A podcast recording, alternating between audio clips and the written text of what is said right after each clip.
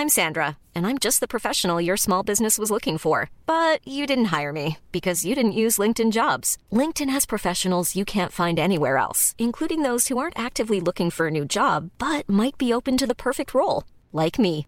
In a given month, over 70% of LinkedIn users don't visit other leading job sites. So if you're not looking on LinkedIn, you'll miss out on great candidates like Sandra. Start hiring professionals like a professional. Post your free job on linkedin.com/people today. Estas son las breves del coronavirus, la información más relevante sobre el COVID-19 por el Heraldo de México. El reporte de la Secretaría de Salud Federal reveló que en México ya suman más de 901.268 casos confirmados de coronavirus y 89.814 decesos. A nivel internacional, el conteo de la Universidad de Johns Hopkins de los Estados Unidos reporta que hoy en todo el mundo hay 43.894.000 contagios y 1.165.000 muertes. La Secretaría de Salud de la Ciudad de México, Oliva López Arellano, afirmó que no se aislará tras el resultado positivo de la jefa de gobierno de la Ciudad de México, Claudia Sheinbaum, a COVID-19.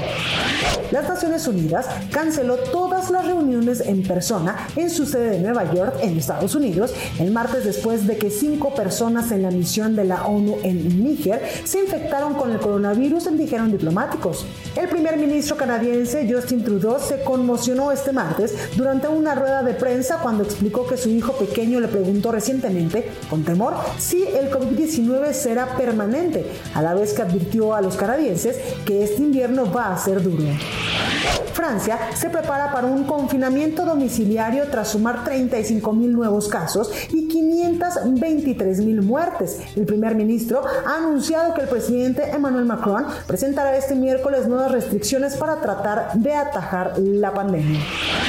Rusia envió a la Organización Mundial de la Salud una solicitud para el registro acelerado y la precalificación de la vacuna Sputnik 5, según informó hoy el Fondo Ruso de Inversiones Directas. Esto permitiría que Sputnik 5 se incluya en la lista de medicamentos que cumplen con los principales estándares de calidad, seguridad y eficacia. Para más información sobre el coronavirus, visita nuestra página web www.heraldodemexico.com.mx y consulta el micrositio con la cobertura especial. Israel.